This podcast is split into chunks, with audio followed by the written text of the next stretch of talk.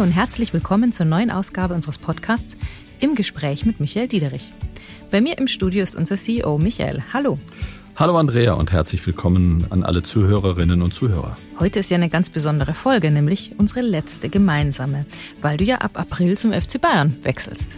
Gut, dass du mich daran erinnerst.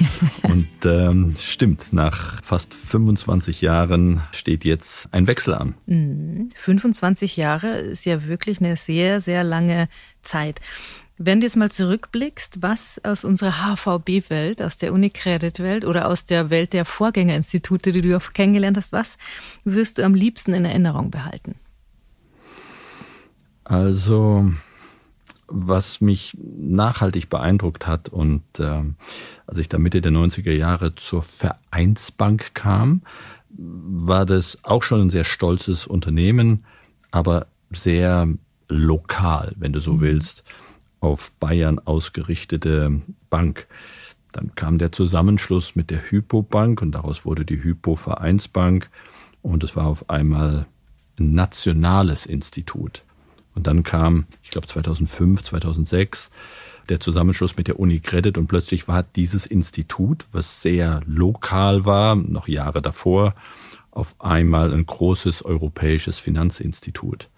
Die Wandlungsfähigkeit, die Kolleginnen und Kollegen, die ich auf dieser Reise damit begleitet habe und viele davon heute noch äh, dabei sind oder die ich kenne aus meinen Anfangstagen und welche Reise diese Bank hingelegt hat und was sie erreicht hat, beeindruckt mich in der Rückbetrachtung massiv, weil wenn immer wir uns was vorgenommen haben, schien das, wenn wir es aufgeschrieben haben, als boah, wahnsinnig weit weg. Mhm. Kann man das erreichen? Kriegt man das jemals irgendwie hin? Und jetzt blickst du 2023 auf 10, 15, 20 Jahre zurück und welche Entwicklung das genommen hat. Da muss man schon sagen, das ist schon echt atemberaubend und auch was die Kolleginnen und Kollegen denn hier imstande waren zu leisten, das ist schon ziemlich beeindruckend. Hm. Gibt es denn auch irgendwas, was du physisch mitnehmen willst? Irgendein Andenken? Keine Ahnung, ich, ich, erinnere mich, es gab früher, ganz früher, ich weiß nicht, ob du sowas jemals bekommen hast, aber so Geschirr mit den Logos drauf oder irgendwas Schickes.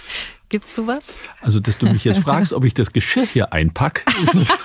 Nein, so ist das nicht gemeint. Aber man kriegt doch nach gewissen Jahren, kriegte doch man früher, ich weiß, es gibt schon länger nicht mehr, ja. aber gibt's das so, äh, gab's doch früher mal ja. so Andenken? Nein, nein, nein, nein. Also, also physisch werde ich, glaube ich, nichts mitnehmen. Viele Erinnerungen und auch viele, ich sag mal, Rückmeldungen von vielen Weggefährten und so weiter aber Porzellan, Gabel und Vase lasse ich. Bleibt lass ich alles hier. hier. Bleibt hier. Das kommt sozusagen nur die Erinnerung mit. Okay. Wobei, was ich auch schon beeindruckend finde, ich will jetzt gar nicht, aber unser Porzellan kommt ja von einer sehr, sehr stolzen Manufaktur hier mhm. in München. Ja, ich glaube, ah. vieles von unserem Porzellan kam aus ähm, der Nymphenburger Porzellanmanufaktur. Mhm. Ja.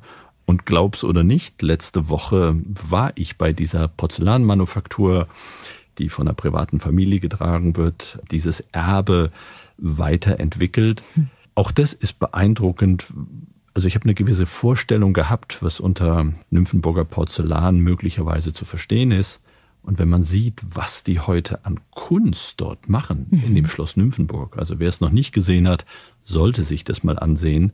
Es sind nicht nur die verschnörkelten Kronleuchter, es ist hochmodern, ähm, bis hin zu Keramikkacheln fürs Bad und Waschbecken. Also phänomenal und das alles in der Handarbeit mhm. schon sehr, sehr beeindruckend. Also wenn du willst, da schließt sich der Kreis von Historie und lang, lang, lang gewachsenen Kundenbeziehungen. Aber ich lasse das Porzellan trotzdem hier. Aber ich höre so ein bisschen raus, du wirst nicht nur die Bank vermissen, sondern auch die Kunden. Was war denn so das großartigste Kundenerlebnis, das du noch in Erinnerung hast?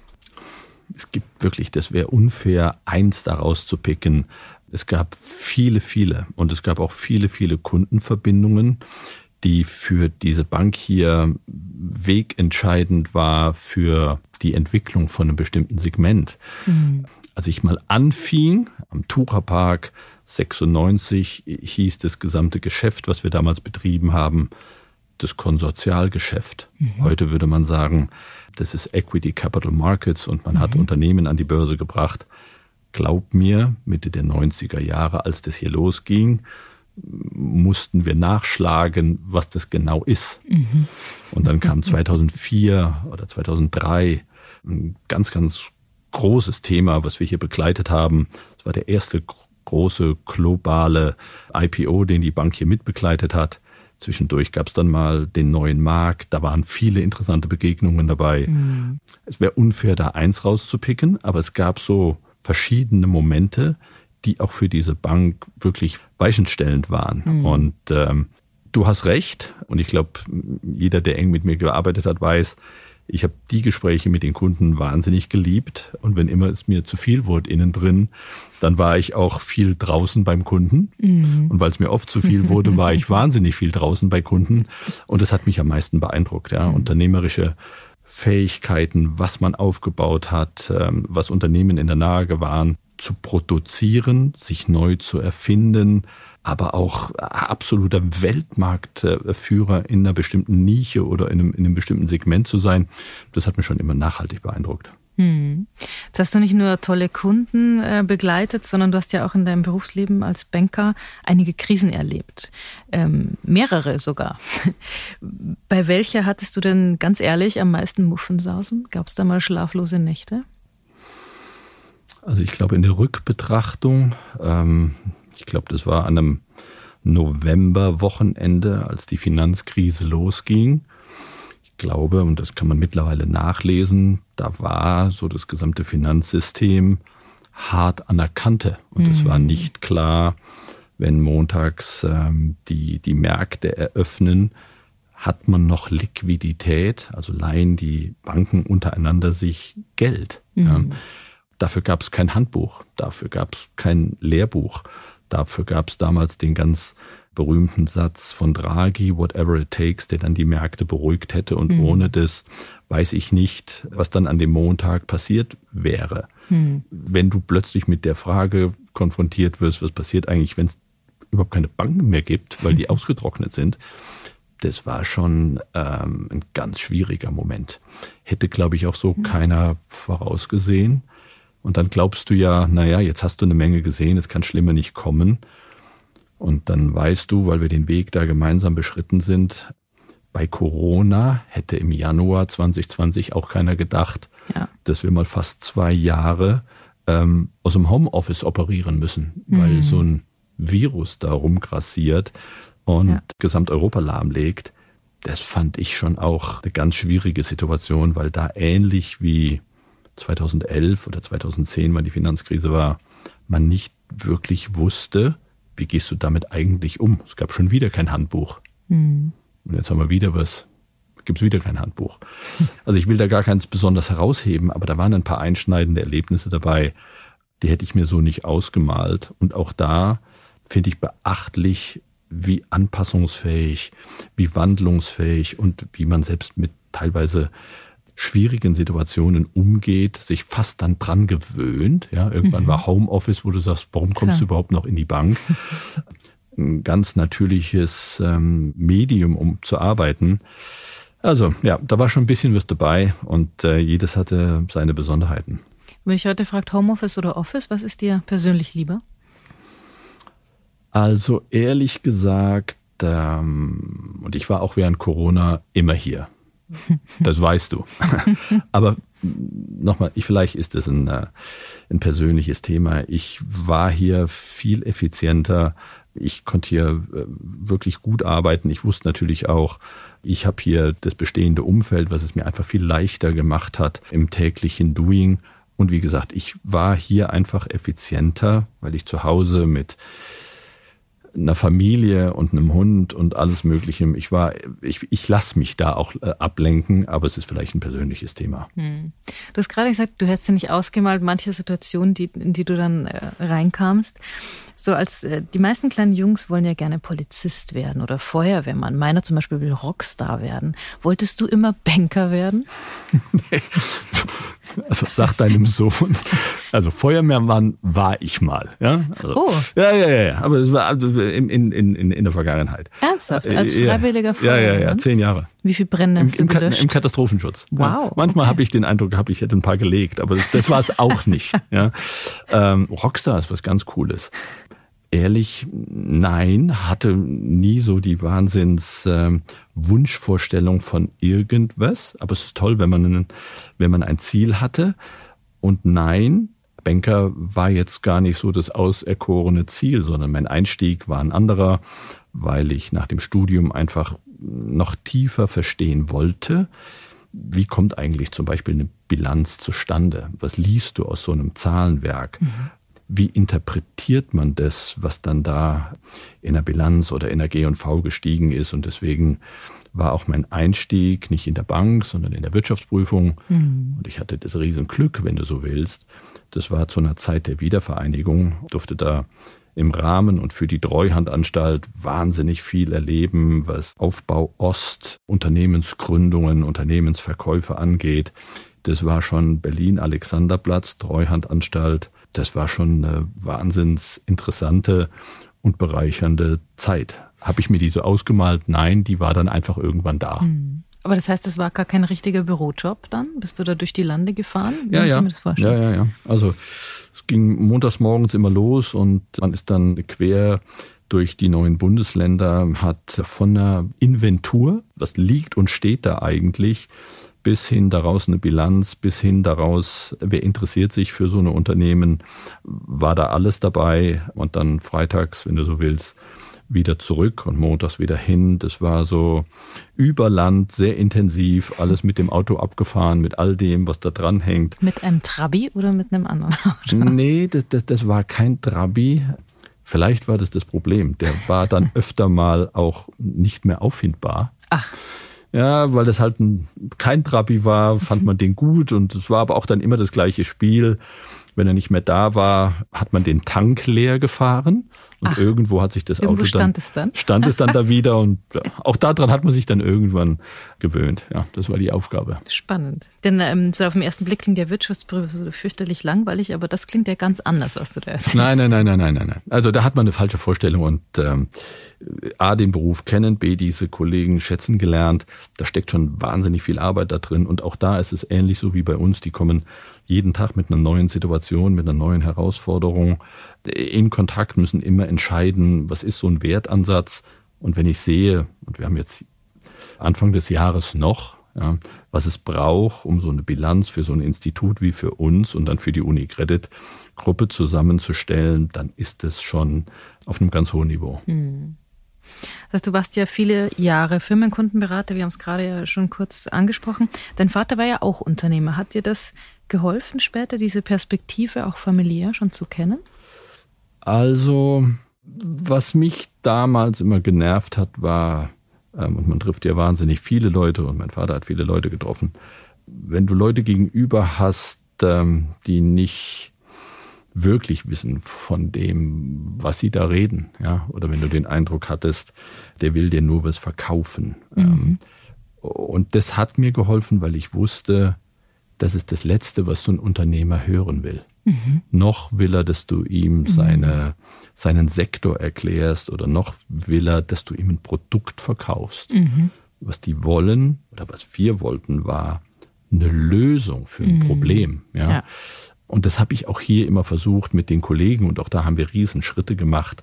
Es geht nicht um den Produkt, es geht um eine Lösung, ja? ja, weil jemand ein Problem hat. Dafür musst du aber tief verstehen, was macht das Unternehmen, was ist denn überhaupt das Problem, was können wir als Bank dazu beitragen, dieses Problem zu lösen. Dieses Bankchinesisch und in welches Produkt fällt es hier bei uns und was ist die Abteilung, die Division und wie kommt es raus, das interessiert ja gegenüber gar nicht. Hier ja, ist mein ja. Problem, zeig mir die Lösung, wenn du eine hast und wenn du mir mhm. helfen kannst und dann machen wir das miteinander. Mhm. Das würde ich sagen, hat mir da geholfen, weil es mir zu der Zeit selber dann immer auf den Keks ging, wenn da einer versucht hat, nur ein Produkt an den Mann zu bringen. Verstehe.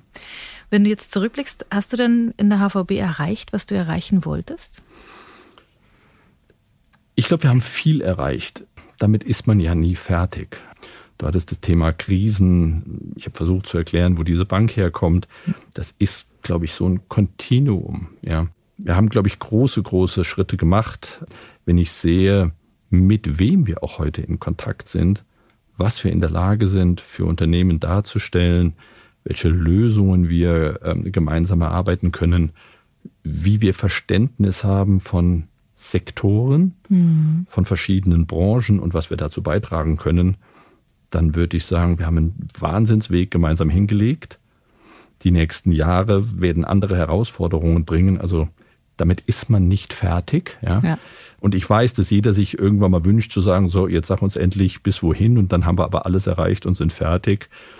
Ich glaube, das ist wie mit dem Thema Kultur. Damit bist du auch nicht fertig und du musst dich immer wieder mhm. fragen, wie passt du deine Kultur an? Und so müssen wir uns immer fragen, wie passen wir uns an, was Aufstellung, Ausrichtung, Angebote angeht, um wirklich auch immer vorne am Ball zu bleiben.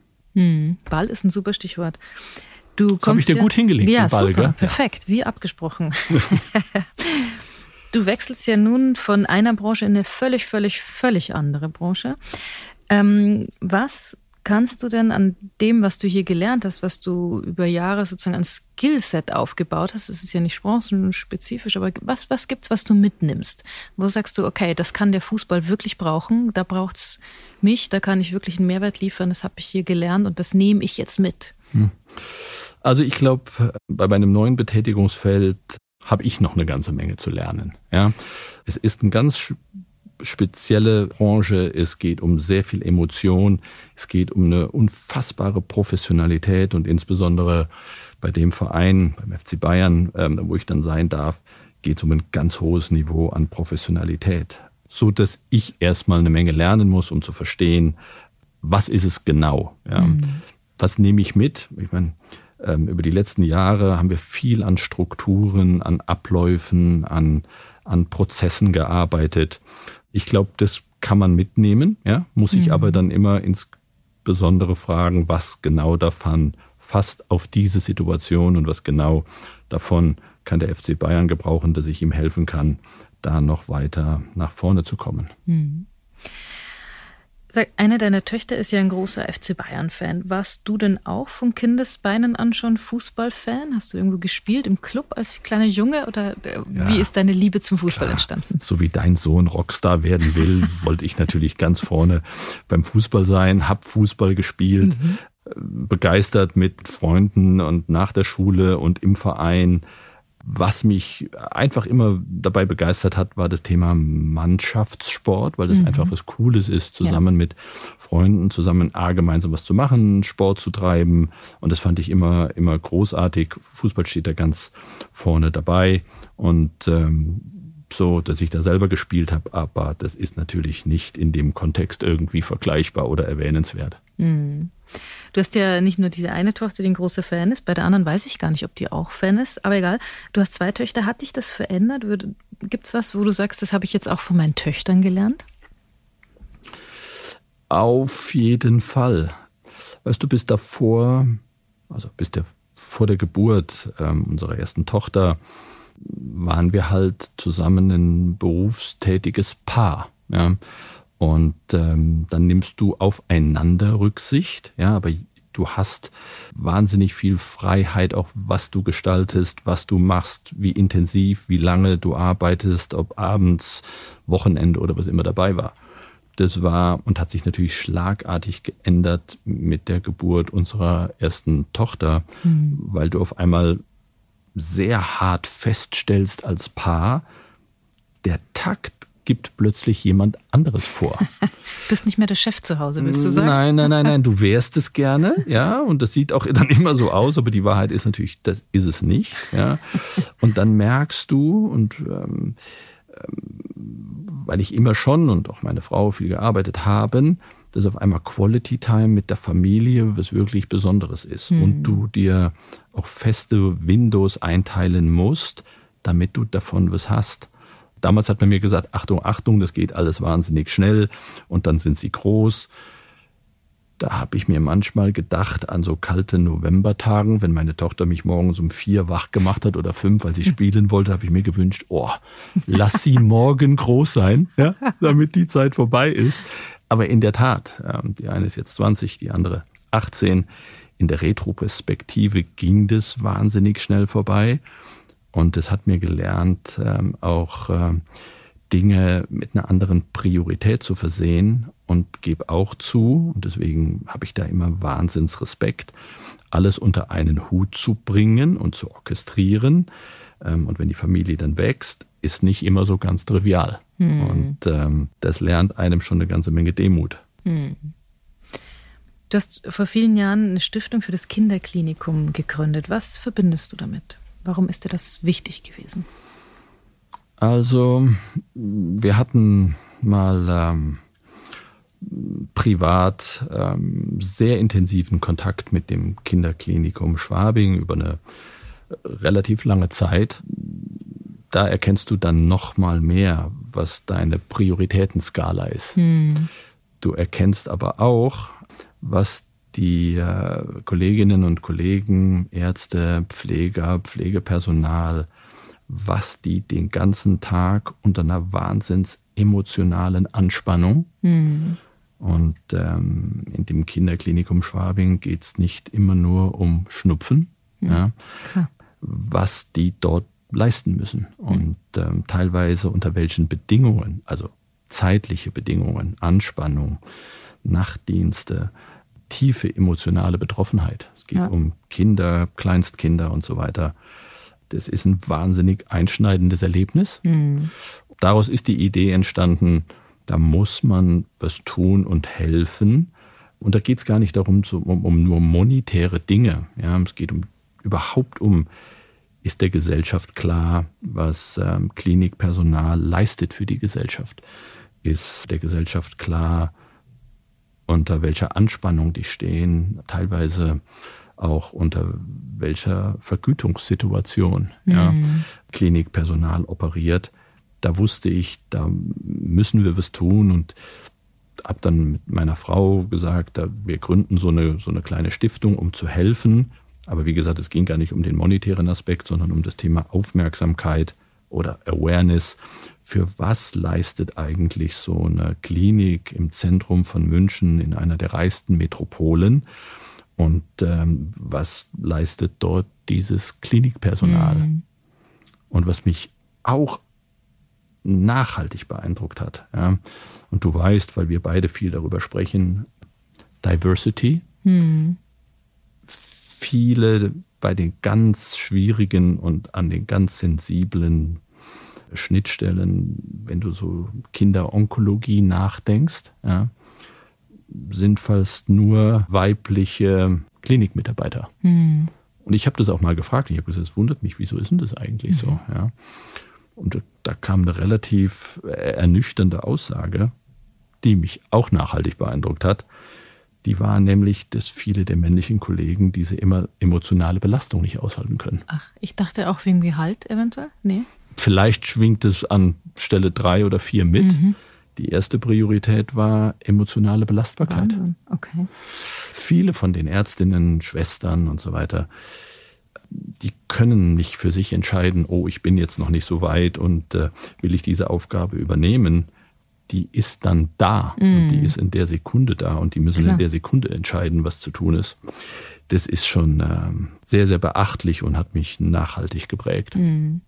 Und das ist ja auch in der Bank immer sehr, sehr stark für Social Impact äh, Banking ähm, eingesetzt und es vorangetrieben. Wirst du diese soziale Seite oder kannst du die auch in Profifußball mitnehmen? Wie sind da deine Pläne? Oh ja, Leider sieht man vielleicht zu wenig, aber nimm den FC Bayern, nimm sowas wie wir gegen Rassismus, ja, mhm. oder sei es die Betätigung im SOS Kinderdorf, sei es die Nachwuchsarbeit, ja, da macht man schon wahnsinnig viel.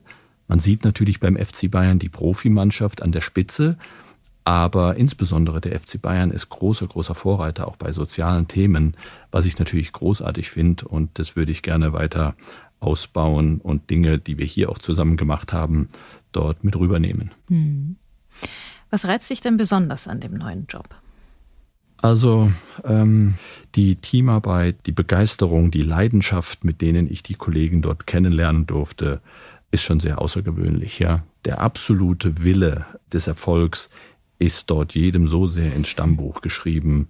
Das ist einfach ähm, unfassbar, sehr erfrischend und unglaublich belebend. Das finde ich großartig. Darauf freue ich mich sehr. Und Und ich will das auch gar nicht abwägen. Du kannst eine Bank nicht mit so einem Profiklub vergleichen. Aber es ist einfach mal eine völlig andere Perspektive zu dem, was ich jetzt die letzten Jahre oder Jahrzehnte gemacht habe, immer wissend. Jede Industrie, jedes Unternehmen hat seine Besonderheiten, besondere Herausforderungen. Also ich mache mir da gar nichts vor, ja, aber mich reizt jetzt einfach mal auch ein Stück weit das Neue und insbesondere mich bei dem Verein einbringen zu dürfen. Eine letzte Frage. Du ähm, gehst ja in einen Verein, der sehr, sehr bayerisch ist, der auch einen Slogan hat, der heißt Mir san mir. Jetzt bist du als Nicht-Bayer schon lange in Bayern. Würdest du dich inzwischen denn als Bayer bezeichnen oder, oder gibt es eine bayerische Seite an dir? Erklär mir, was die bayerische Seite sein könnte. Weiß ich nicht. Nein. Ich esse jeden Sonntag Weißwurstfrühstück oder sowas. nein, nein, nein, nein, nein, nein. Und äh, ja, der, der, der Verein hat seine Wurzeln hier, den Markenkern und diesen Kern zu den Fans wird sich der Verein immer bewahren. Aber wenn du dahin blickst, ist es natürlich mittlerweile eine sehr internationale, wenn nicht sogar global aufgestellte Marke mit Büros sowohl in den USA als auch in Asien, weil dieser Sport sehr, sehr international geworden mhm. ist. Weil man seine Wurzeln nicht vergessen darf, aber weil du natürlich auch an diesem internationalen Geschehen irgendwie partizipieren musst, wenn du auf dem Niveau auch in Zukunft weiterspielen willst. Von daher, es gibt diese ganz starke lokale Verwurzelung richtigerweise und die wird man sich immer bewahren und gleichzeitig hast du diese große Internationalität. Schau dir den Kader an, wie international der ist. Klar. Die Kollegen, die ich treffen durfte, die dort arbeiten, hoch international. Also von daher, es hat die ganz starke lokale Komponente gepaart mit der internationalen Ausprägung. Über die bayerische Seite muss ich nochmal nachdenken. Sehr schön. Lieber Michael, vielen, vielen Dank für die Einblicke. Hab ganz herzlichen Dank. Dank dir für all das, was wir zusammen machen durften. Danke fürs Zuhören und freue mich, wenn wir uns irgendwann irgendwo wiedersehen oder wiederhören.